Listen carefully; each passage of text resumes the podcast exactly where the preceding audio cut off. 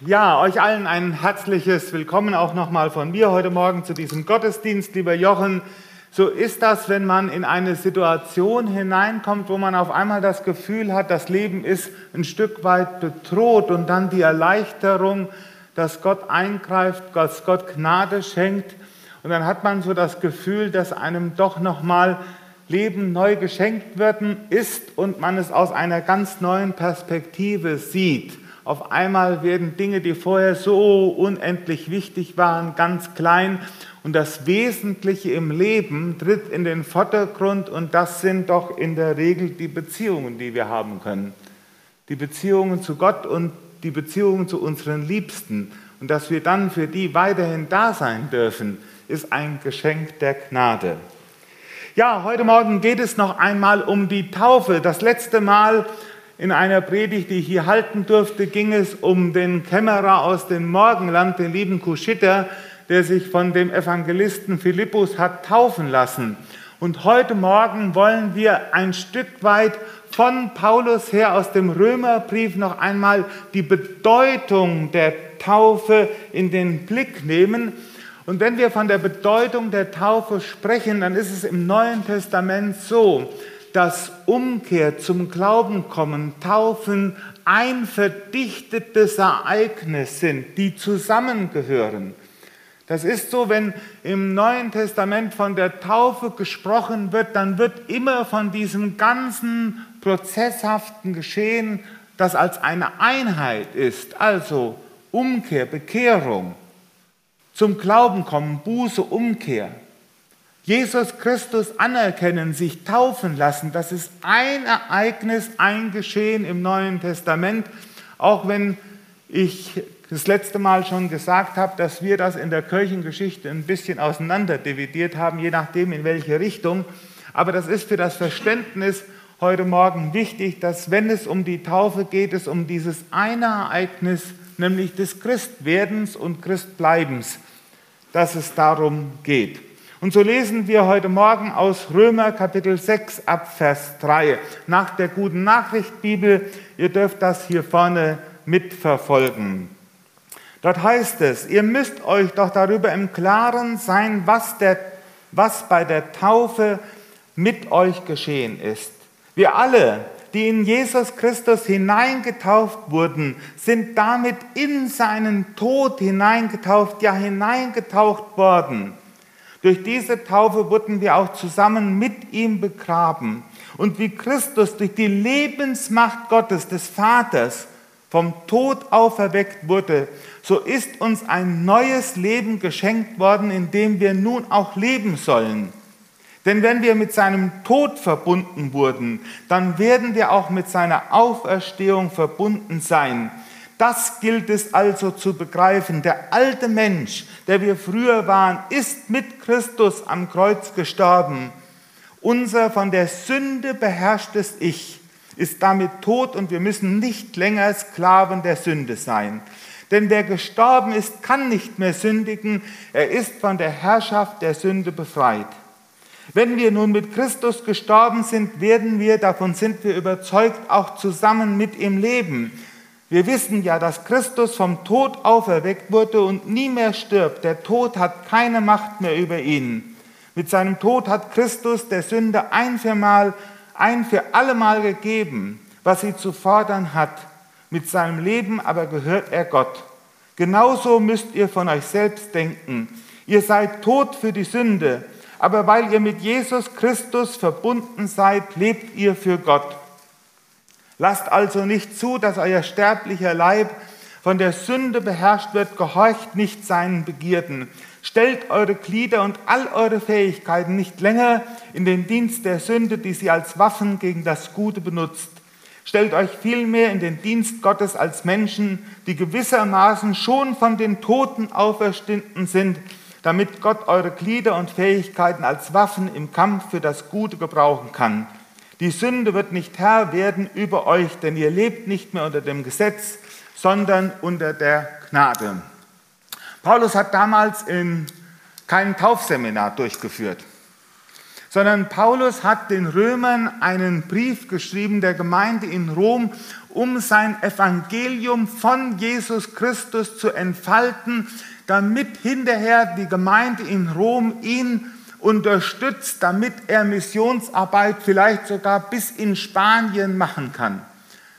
Und die Gemeinde in Rom sollte das Evangelium von Jesus Christus hören, so wie Paulus es empfangen, geoffenbart bekommen hat, weil Paulus auch unter sozusagen unter Vorwürfen litt, die man ihm gemacht hat und die damals in den Gemeinden kursiert haben. Was dieser Paulus dort als Evangelium überhaupt lehrt. Zuerst einmal hat er ja gelehrt, und das wird in den ersten Kapiteln im Römerbrief ganz klar entfaltet, dass Juden und Heiden gleichzeitig, gleichzeitig unter der Macht der Sünde stehen und dass Juden und Heiden darauf angewiesen sind, dass das Heil allein durch Jesus Christus kommen kann. Die Juden können sich nicht darauf ausruhen, dass sie erwählt sind, dass sie nach dem Gesetz leben, dass sie einen Tempel haben und so weiter, sondern Juden und Heiden sind auf Jesus Christus angewiesen. Sie stehen unter der Sünde, weil sie das Gesetz nicht einhalten können und sie sind auf die Gnade Gottes angewiesen. Und so schreibt der Apostel Paulus in Römer 5, Vers 21, wie die Sünde ihre Macht ausübte, indem sie den Tod brachte, so wird die Gnade ihre Macht ausüben, indem sie uns vor Gott bestehen lässt und zum ewigen Leben führt. Das verdanken wir Jesus Christus, unserem Herrn. Also in 5.21 wird sozusagen nochmal alles, was er vorher gesagt hat, verdichtet in dieses eine Wort zusammengefasst, die Sünde, die ihre Macht ausübte. Und Paulus meint mit Sünde nicht meine einzelnen Tatsünden, sondern die Übersetzung hier, die gute Nachricht Bibel, hat das sehr schön zum Ausdruck gebracht, nämlich unter von der Sünde beherrschtes Ich das ist die Sünde. Die Sünde ist sozusagen das, eine Macht, die das Ich beherrscht. Alles, was uns von der Gemeinschaft, von der Beziehung mit Gott entfremdet, das ist Sünde.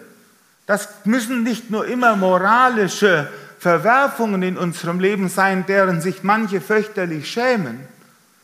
Das können auch Dinge sein, die erstmal einen vermeintlich guten Anstrich haben, die aber in unserem Leben so eine Dominanz haben, dass sie uns von Gott wegbringen, dass sie uns wichtiger sind als Gott und als Menschen, sind wir sozusagen immer unter einer Macht, nämlich der Entfremdung von Gott, der Trennung von Gott. Und das ist der Zustand, in dem sich Juden und Heiden, in dem sich erstmal jeder Mensch befindet. Und durch Jesus Christus werden Menschen von der Macht der Sünde befreit. Und das werden wir gleich noch ein bisschen tiefer erläutern, was das bedeutet. Und Paulus stand jetzt unter einem ganz bestimmten Vorwurf. Was war der Vorwurf, den ihm die Frommen gemacht haben? Die Christen aus dem Judentum die gesagt haben, ja, wir müssen doch auch noch das Gesetz befolgen. Die Gebote sind doch wichtig. Ohne die können wir doch kein Heil bekommen. Und Paulus stand unter folgendem Vorwurf, den er dann auch hier in unserem ersten Text, äh, den er uns dann auch formuliert, nämlich sollten wir ruhig weiter sündigen, damit die Gnade sich noch mächtiger entfalten kann. Also das war der Vorwurf, den man ihm gemacht hat. Paulus, du lehrst den Leuten Gnade und dann können die ja sündigen. Hauptsache Gnade, dann kann ich ja machen, was ich will. Und das war der Vorwurf, dem der Paulus ständig ausgesetzt hat. Wenn du nur von der Gnade in Jesus Christus sprichst, dann haben Menschen ja gar keinen Grund mehr, nach den Geboten, nach dem Willen Gottes zu leben, dann können sie ja machen, was sie wollen. Und dann sagt der Apostel Paulus, das sei ferne. Also, wenn ihr so das Evangelium von mir verstanden habt, dann seid ihr total auf dem Holzweg. Und so erläutert jetzt der Apostel Paulus in den Versen in Kapitel 6, worum es geht, was denn eigentlich geschehen ist, wenn ein Mensch zum Glauben gefunden hat, wenn er Buße und Umkehr erlebt und wenn er sich taufen lässt. Bei manchen ist das ein ganz verdichtetes, punktuelles Erlebnis. Andere Menschen leben das in einem längeren Prozess. Aber irgendwann kommt es in einem Menschen dazu, dass er weiß, ohne Jesus Christus bin ich verloren, ich bin auf Jesus Christus angewiesen, ich brauche ihn. Und wenn ein Mensch das erkennen darf, wenn der Heilige Geist das offenbart, wenn einem Mensch der Glaube an Jesus Christus geschenkt wird und ein Mensch Ja sagen darf, dann ist etwas Wesentliches im Leben eines Menschen verändert. Deswegen sollen sich Menschen taufen lassen, weil in dieser Taufhandlung das zum Ausdruck kommt, was an einem Menschen geschieht. Was geschieht an einem Menschen? Ein Herrschaftswechsel. Ein Herrschaftswechsel. Nämlich durch Kreuz und Auferstehung ist eine neue Wirklichkeit geschaffen. Und das ist ganz wichtig für uns, für mein und für dein Leben, dass durch das Kreuz von Jesus Christus und durch seine Auferstehung, und das sind Ereignisse, die real stattgefunden haben, die in dieser Welt wirklich geschehen sind, dass diese Ereignisse, Kreuz und Auferstehung, diese Ereignisse haben eine neue Wirklichkeit für uns Menschen geschaffen. Eine neue Wirklichkeit, eine neue Realität. Sie haben etwas Grundlegendes für uns Menschen verändert. Was ist verändert worden? Und das entfaltet der Apostel Paulus. Jesus hat den Lohn der Sünde getragen. Wir kennen viele von uns dieses Bibelwort aus Römer 6, 23. Der Lohn der Sünde ist der Tod. Der Lohn der Sünde ist der Tod, die Trennung von Gott. Der Lohn der Sünde. Und wenn man unter der Sünde lebt, wenn man ein von der Sünde versklavtes Ich hat, dann ist die Konsequenz, die Folge der Tod, die Trennung von Gott. Und Paulus darf sagen, Jesus hat den Lohn der Sünde getragen.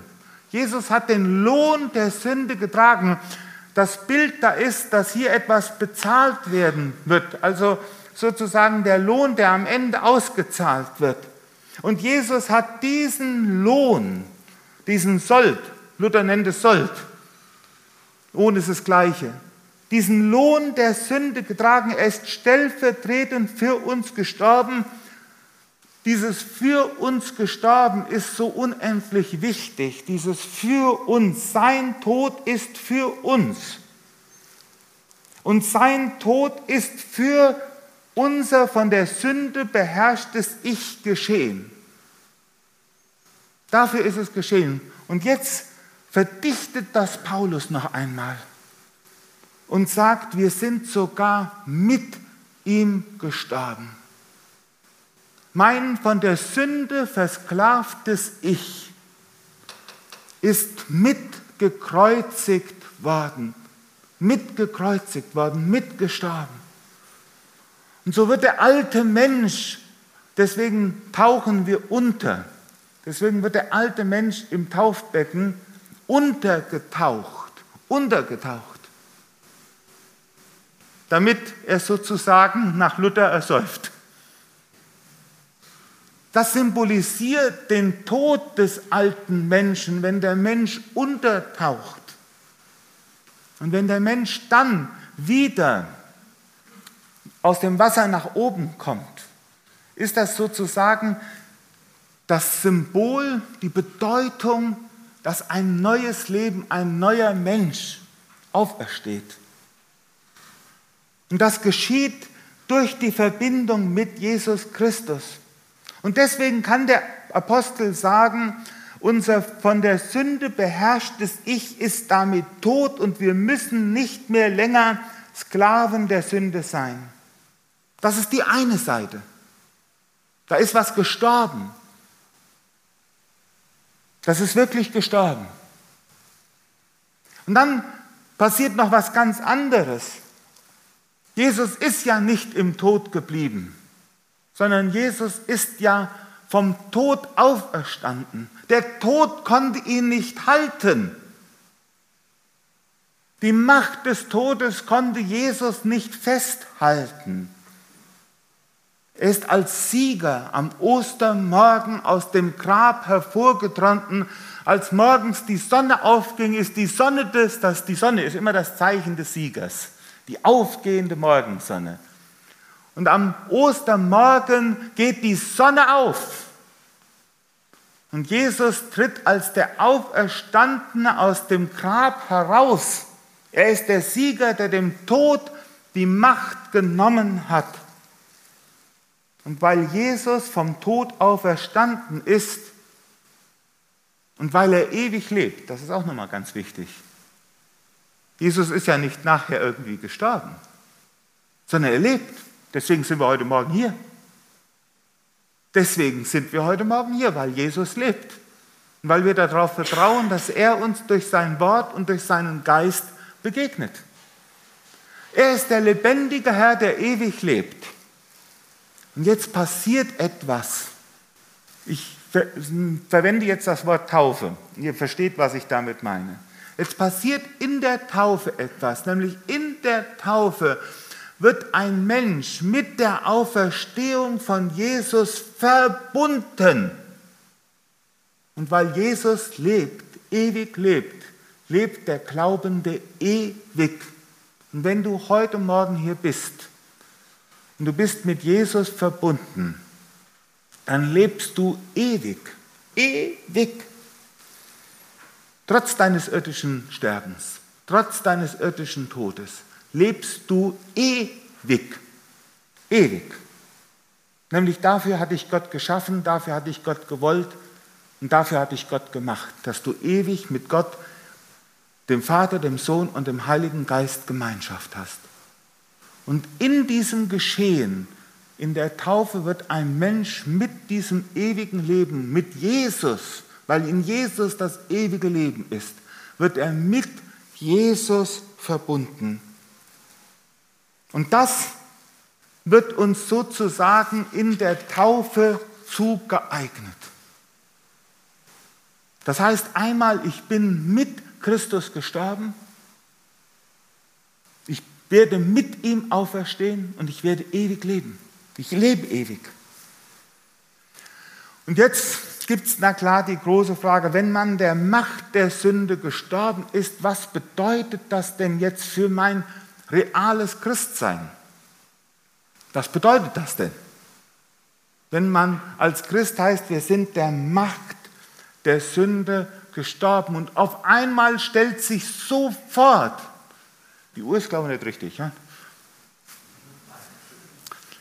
Dann habt ihr Pech gehabt.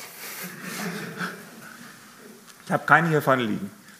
Auf jeden Fall ist es so, wir erleben ja in der Wirklichkeit, in der Realität unseres Christseins, da ist auf der einen Seite diese Wirklichkeit, dass man der Macht der Sünde gestorben ist, so haben wir es ja jetzt hier im Römerbrief gelesen. Und dann merke ich aber in meinem Leben als Christ, ich sündige. Ich werde immer wieder schuldig. Ist doch komisch. Ich bin der Macht der Sünde gestorben und ich sündige. Wie, wie, wie passt das in irgendeiner Weise zusammen? Und wenn man erstmal oberflächlich darüber nachdenkt, denkt man, das passt überhaupt nicht zusammen. Das gehört überhaupt nicht zusammen. Und deswegen erleben wir, wenn wir Christen sind, erleben wir immer wieder, wenn wir schuldig werden, Gott sei Dank, das als einen Störfaktor, als etwas, was eigentlich nicht zu unserem Leben dazugehören sollte. Ganz schlimm ist es, wenn ich Sünde gar nicht mehr als Sünde erlebe. Ganz, ganz, ganz schwierig wird das, wenn mir das gar nicht mehr auffällt. Aber immer da, wo ich merke, das ist eigentlich etwas, was, was mich zwiespältig macht, was nicht zu meiner, meinem Leben als Jesus gehört, dann spüre ich etwas ganz, ganz Wesentliches. Was ganz Wesentliches spüre ich dann. Gut, ich möchte uns mal kurz, was Paulus unter Macht der Sünde versteht. Und das war für mich eine ganz wichtige Erkenntnis, dass ich das verstanden habe. Hamatia, die Sünde und die Macht der Sünde, man kann sie in einem Bild vergleichen. Und stellt euch einmal diese Macht der Sünde wie eine bösartige Herrscherin vor. Ich weiß nicht, wer die Chroniken von Narnia mal gelesen hat, da gibt es diese Eiskönigin. Ich habe die nicht so tief gelesen, aber da gibt es diese Eiskönigin, die alles in ihren Bann zieht und letztendlich Tod und Verderben über alle bringt. Die Macht der Sünde ist wie eine Sklavenherrin, wie eine bösartige Herrscherin. Und sie stellt ihre Forderungen, sie versklavt und sie tötet. Und ihr Leben, Manchmal scheint die Sünde so harmlos daherzukommen, so harmlos daherzukommen. Aber die Sünde, und damit meine ich jetzt nicht die einzelnen Tatsünden, sondern die Sünde als Ganzes, diese Entfremdung von Gott, die Trennung von Gott, die dann mit ihren Auswirkungen unser Leben bestimmt. Am Ende ist der Tod. Am Ende ist der Tod. Das ist immer der Lohn. Und so ist diese Sünde eine Herrscherin, eine Sklavenherrin. Sie stellt ihre Forderungen. Erst verführt sie dich, dann verklagt sie dich. Und jetzt ist etwas ganz Interessantes. Jetzt stellt euch mal eine Herrin vor. Wir haben heute keine Sklaverei mehr. Nimm mal ein anderes Bild. Stell dir mal einen ganz bösartigen Chef vor einen ganz bösartigen Chef, der dich nur auf der Arbeit striezt und der nicht auch noch dazu verführen will, dass du irgendwelche lumpigen Sachen machen sollst. Betrug und weiß ich was alles. Und du bist in seinen Klauen, du bist unter seinem Druck. Was würde denn passieren, wenn du stirbst? Wisst ihr, das Interessante ist, der Tod der Gestorbene, der hat einen riesengroßen Vorteil. Der Gestorbene, wenn man gestorben ist. Alle Forderungen sind nutzlos. Hast du schon mal am Sterbenden, dem kannst du so viele Rechnungen schreiben, wie du willst. Der bezahlt die nicht mehr. Und wenn du tot bist, dann kann dein Chef, dein, der bösartige Chef oder der Sklavenherr oder wer immer es auch ist, der Herrscher, der kann sich vor dich stellen und sagt, mach mal, tu mal. Und das, das kommt jetzt auf dich zu. Dem Toten kann man keine Forderungen stellen. Und wenn Paulus sagt, wir sind der Macht der Sünde gestorben, dann ist unser Verhältnis gegenüber dieser Macht, gegenüber dieser Sklavenherrin oder dieser Herrscherin so geartet, dass wir für sie tot sind. Sie kann keine Forderungen mehr an uns stellen. Weil der Lohn der Sünde, wer hat ihn bezahlt? Jesus. Jesus ist für uns gestorben. Wir sind mit ihm gestorben. Und deswegen sagt der Apostel Paulus hier in unserem ersten Satz, beziehungsweise irgendwo hat er die Formulierung, da sagt er, haltet euch. Genauso müsst ihr von euch selbst denken, ihr seid tot für die Sünde. Tot für die Sünde. Ihr seid tot, diese Sklavenherrin, diese Herrscherin, egal was die von euch fordert. Ihr steht nicht mehr unter ihrem Machtbereich. Und das ist eine Wirklichkeit im Leben eines Christen. An Tote kann niemand Forderungen stellen. Und das ist das Geheimnis. Wer mit Jesus gestorben ist, an den kann diese Herrin keine Forderungen mehr stellen. Und mir ist es ganz wichtig, dass wir uns das heute Morgen einmal merken. Da gibt es eine Herrin, eine Herrscherin, aber sie hat keine Ansprüche an uns zu richten. Ihre Ansprüche sind verwirkt. Sie sind abgegolten. Da gibt es nichts mehr, da ist nichts mehr offen. Und wie ist das so wunderbar? Warum? Weil Jesus für uns gestorben ist und wir mit ihm. Das ist das Wunderbare. Der alte Adam ist tot. Er ist mit Christus gestorben. Und welches Gesetz gilt jetzt? Nun, deshalb gilt nicht mehr das Gesetz der Sünde. Das Gesetz der Sünde ist der Folge, der Lohn der Sünde ist der Tod. Und dieses Gesetz gilt nicht mehr, diese Forderung. Sondern welches Gesetz gilt? Sondern es herrscht, es kommt eine neue Herrscherin, kommt ein neuer Herr. Eine neue Herrscherin oder ein neuer Herr kommt. Welche Herrscherin kommt jetzt? Es herrscht, sagt der Apostel Paulus, die Gnade. Es herrscht die Gnade. Die Gnade in Jesus Christus, die wird durch das Kreuzesgeschehen zur neuen Herrscherin erhoben. Und jetzt herrscht Jesus durch die Gnade. Jetzt herrscht Jesus durch die Gnade. Halleluja. Und das ist das, was wir begreifen dürfen. Die Auswirkungen von Kreuz und Auferstehung haben eine ganz neue Wirklichkeit geschaffen, ein Herrschaftswechsel. Ein Herrschaftswechsel hat stattgefunden, der ist real. Aber, und jetzt kommt das Aber. Manchmal gibt es Sachen, die sind wirklich geschehen, aber die Auswirkungen stehen noch aus. Die Auswirkungen stehen noch aus. Als wir beim Notar waren, haben wir unser Haus gekauft, alles unterschrieben, alles gemacht. Wir waren die Käufer des Hauses. Trotzdem durften wir erst vier Wochen später rein. Die Auswirkungen standen aus.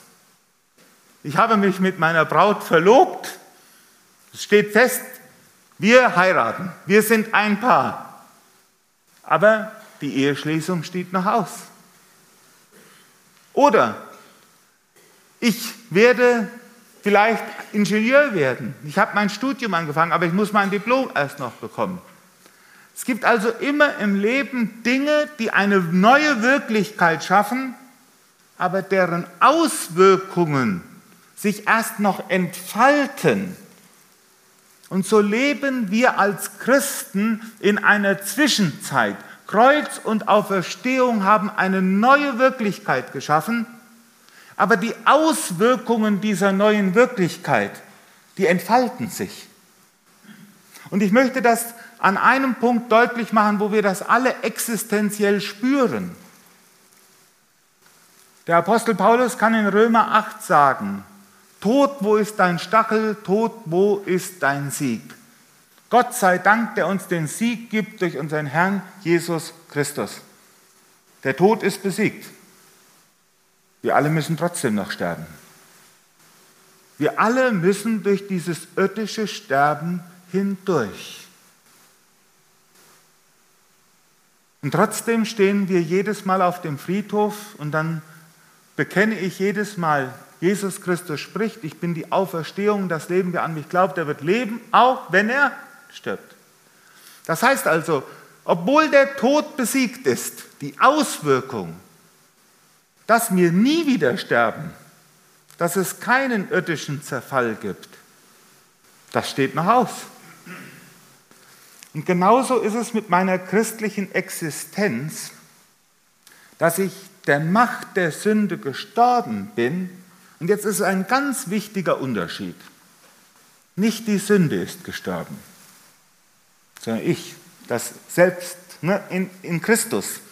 Dieses, das wird jetzt ein bisschen knifflig das zu verstehen. Mein Ich versklavte, mein versklavtes Ich ist gestorben mit Christus, aber nicht die Sünde. Und jetzt will ich das versuchen, mal in einem einfachen Bild deutlich zu machen. Stellt euch mal einen, einen Sklaven in Rom vor. Der hat einen neuen Herrn bekommen. Vorher so einen ganzen Ekel, ne? den er der, wo es nur hart zuging. Jetzt hat ein neuer Herr diesen Sklaven gekauft. Und er ist ein guter Herr, ein ganz guter Herr, der dem Sklaven nur gut will. Und jetzt geht der Sklave durch Rom, soll einkaufen. Und jetzt trifft er auf dem Markt seine alte Sklavenherrin. Ha! Komm du mal her, trag du mal meinen Korb. Und jetzt kommst du noch mal mit nach Hause, musst bei mir aufwaschen. Und wehe, du machst das nicht. So ein Sklave aus schlechter Gewohnheit könnte der so dumm sein und könnte der alten Herrin folgen. Obwohl der ja einen neuen Herrn hat. Obwohl der ja einen ganz neuen Herrn hat. Obwohl der ja freigekauft ist. Und wisst ihr, manchmal sind wir so dumm. Da kommt die alte Herrin daher, die alte Sklavenherrin, die kommt um die Ecke, entweder wie so eine Bestie oder wie so eine Schlange, je nachdem, wie wir halt anfällig sind. Und als manchmal aus Gewohnheit laufen wir ihr hinterher. Laufen wir ihr hinterher.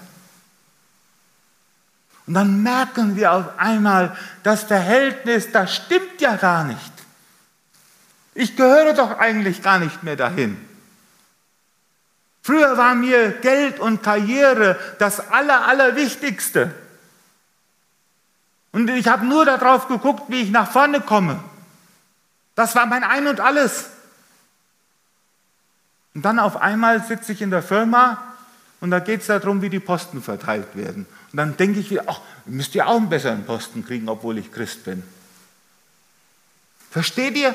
Auf einmal erhebt die alte Herren Ansprüche, die nicht rechtens sind. Was macht man denn am besten dann? Das Allerbeste ist, man läuft fort und sagt hier, mit dir habe ich nichts mehr zu tun. Mit dir habe ich nichts mehr zu tun. Du hast keine Ansprüche auf mein Leben. Ich habe einen neuen Herrn. Ich lebe unter dem Gesetz der Gnade. Und Jesus ist der Herr meines Lebens. Jesus ist der, wir haben es früher in der Jungschar gelernt. Jesus will der Herr meines Lebens sein. Ich will vertraue darauf, dass Jesus mir hilft, treu und ehrlich, freundlich und zuverlässig, kameradschaftlich und dienstbereit zu sein. Mein Leben soll gelten mit Jesus Christus mutig voran. Wer hat das in der Jungschar gelernt? Ja, Joachim, du hast es gelernt. Hä? Ja, Jesus ist mein neuer Herr und zu dem gehe ich. Und wenn die alte Sklavenherrin, dann gebe ich dir einen dritten, sag, am besten beschäftige ich mich gar nicht mit der. Ich gehe zurück und wenn ich aus Gewohnheit, jetzt stellt euch mal vor, einfach dieses Bild, wenn ich jetzt aus Gewohnheit, ich Durmel, der hinterhergelaufen bin, dann komme ich nach Haus zu meinem guten Herrn, dann schäme ich mich. Ne? Dann schämt man sich. Ich denke mir hier, ich bin mein guter Herr. Und dann sage sag ich zu meinem guten Herrn, ich will dir mal eins sagen, lieber mein Herr. Ich bin heute da der auf der Straße begegnet und bin hinter der hergerannt und habe hab so getan, als ob die meine Chefin wäre. dann sagt mein Herr zu mir, weißt du, ich weiß, dass du manchmal diese Gewohnheit noch hast, dass du einen Veränderungsprozess brauchst, dass du dich noch nicht an das, dass das Neue in deinem Leben sich entfaltet. Und du darfst da mir zu kommen. Wisst ihr, Paulus stand unter dem Vorwurf einer billigen Gnade. Aber er sagt, nein, Jesus ist Herr in deinem Leben geworden. Du bist unter dem Gesetz der Gnade. Und deswegen ist Jesus Christus mein neuer Herr und ich unterstelle ihm mein ganzes Leben. Und wenn ich aus Gewohnheit der falschen Herrin oder der falschen Herrscherin nachgelaufen bin, dann darf ich trotzdem zu Jesus kommen. Er liebt mich auch, wenn ich Fehler mache. Er ist treu und gerecht. Er steht zu mir. Ich darf nach vorne fallen. Es gibt dieses wunderbare Schild. Aufstehen, fallen, ne? aufstehen, Krone richten, weitergehen. Krone richten, weil wir Königskinder sind. Und dann gehen wir weiter. Aber in unserem Christsein ist es so, wir halten die Spannung aus. Ich lebe unter Jesus, ich lebe unter seiner Herrschaft, ich bin sein Kind. Aber vollkommen werde ich erst, wenn er Sünde, Hölle, Tod und Teufel vernichtet hat. Wenn er Sünde, Hölle, Tod und Teufel vernichtet hat. Sie sind besiegt. Aber eines Tages werden sie vernichtet. Das ist nochmal ein Unterschied. Und das ist meine Hoffnung. Und so lange lebe ich in dieser Zwischenzeit, heißt es in einem Lied, in dieser Spannung. Aber ich weiß, wer mein neuer Herr ist, zu wem ich gehöre. Und ich fliehe immer wieder zu ihm. Und in einem theologischen Kommentar habe ich gelesen, das fand ich eine sehr gute Formulierung, durch Jesus Christus sind wir ermächtigt, ermächtigt, der Macht der Sünde anders zu begegnen. Und wie begegnen wir, wie sind wir durch Jesus Christus ermächtigt?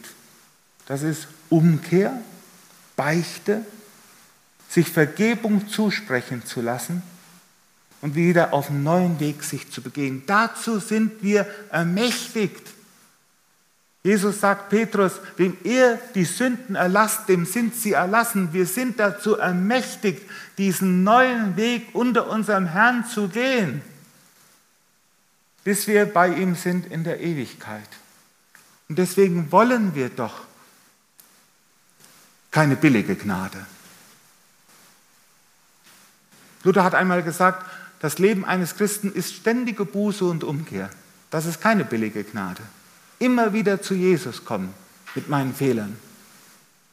Billige Gnade wäre, der Herr muss mir vergeben, scheißegal. Das ist billige Gnade. Nein, weil ich einen neuen Herrn habe, gehört mein ganzes Leben ihm. Und so wie ich die Spannung aushalten muss, dass ich einmal irdisch sterbe, obwohl ich ewig lebe, muss ich auch als Christ die Spannung aushalten, dass ich nicht vollkommen sündlos werde sondern das macht der Herr am Ende, wenn wir einmal bei ihm sind. Das mag uns an der einen oder anderen Stelle einmal unbefriedigend sein, aber das gehört zu unserer christlichen Existenz. Und trotzdem, und jetzt nochmal ganz zum Schluss, wenn du heute Morgen weißt, ich gehöre zu Jesus Christus und du bist noch nicht getauft, Feiere es doch in deiner Taufe. Feiere doch in der Taufe, dass dieser Herrschaftswechsel stattgefunden hat. Dass du die alten Sklaventreiberin hinter dir gelassen hast, für sie gestorben bist. Und dass Jesus und das Gesetz der Gnade nun über dich herrschen. Feiere doch dieses neue Leben, feiere doch deinen Herrschaftswechsel, feiere es in der Taufe. Es ist ein Grund zur Freude. Es ist ein Fest des Lebens. Amen. Ich möchte noch mit uns beten und wir stehen dazu auf. Unser gutender Gott und Vater, wir danken dir für dein wunderbares Evangelium. Und wir danken dir dafür, dass wir nicht mehr ein versklavtes Ich haben müssen,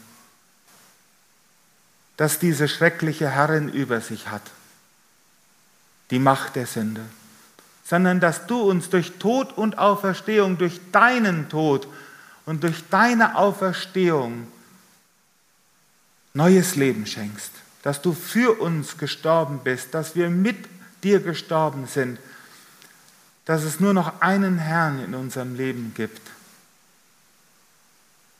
Und Herr, mach du uns das bewusst, dass wir zu dir gehören und dass wir niemand anderem folgen müssen als nur dir allein. Herr, und du siehst in unsere Herzen, du siehst, wo eine, manch einer vielleicht das Gefühl hat, ich bin innerlich zwiespältig hin und her gerissen, ich bin an Dinge gebunden, die nicht gut für mich sind. Herr, du hast uns ermächtigt, dass wir uns in deine Gnade stellen dürfen, dass du uns vergibst, dass du uns aufrichtest, uns stärkst. So hast du es bei Petrus getan, bei vielen anderen. Herr, lass uns zu dir kommen dass du uns unsere Schuld vergibst, uns reinigst von jeder Missetat und dass wir unser Leben unter deine Herrschaft stellen. Herr, wirke durch deinen guten Heiligen Geist, dass jeder von uns das neue Leben, was du schenkst, in sich spüren darf durch deinen Heiligen Geist. Wir loben dich, wir ehren dich, wir beten dich an. Amen.